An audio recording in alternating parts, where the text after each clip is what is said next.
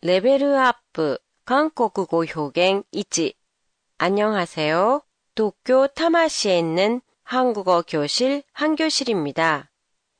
오늘부터 새로운 시리즈 레벨업 한국어 표현은 한국어를 공부하는 분들이 틀리기 쉬운 표현을 모아 보다 자연스러운 한국어를 공부하는데 도움이 되었으면 해서 마련한 시리즈입니다. 많은 활용 바랍니다. 학생들이 쓴 장문에서 자주 접하는 표현 중에 하나가 일본어의 댕기오 게스, 스케르의 표현이에요.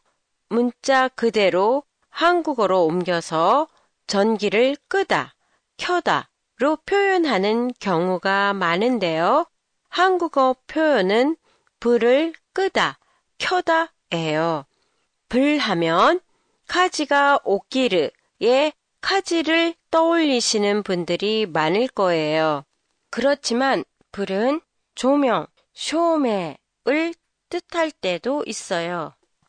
한국에서 불 하면 조명 이외에도 화재, 카지, 나, 불, 호노를 의미하기도 해요. 예를 들면 방이 어두워서 불을 켰어요. 라든가 저녁을 만들려고 가스불을 켰다. 처럼요.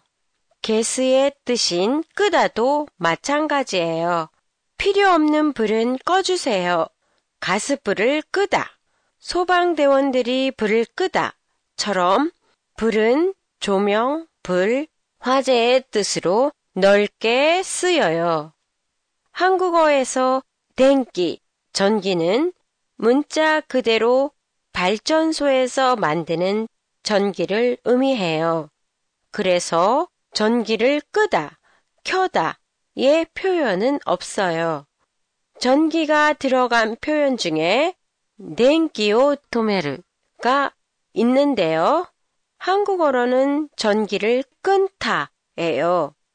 끈타는 일본어의 기르, 다츠의 뜻으로 전화를 끊다, 댕와오 기르처럼 사용되기도 하고 연락을 끊다, 렌라고 다츠, 담배를 끊다, 타바고 다츠처럼 사용되기도 해요.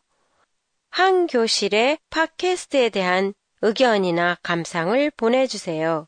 보내주실 때는 한교실닷컴의 문의 코너 오토야와세나 페이스북을 이용하세요. 안녕히 계세요.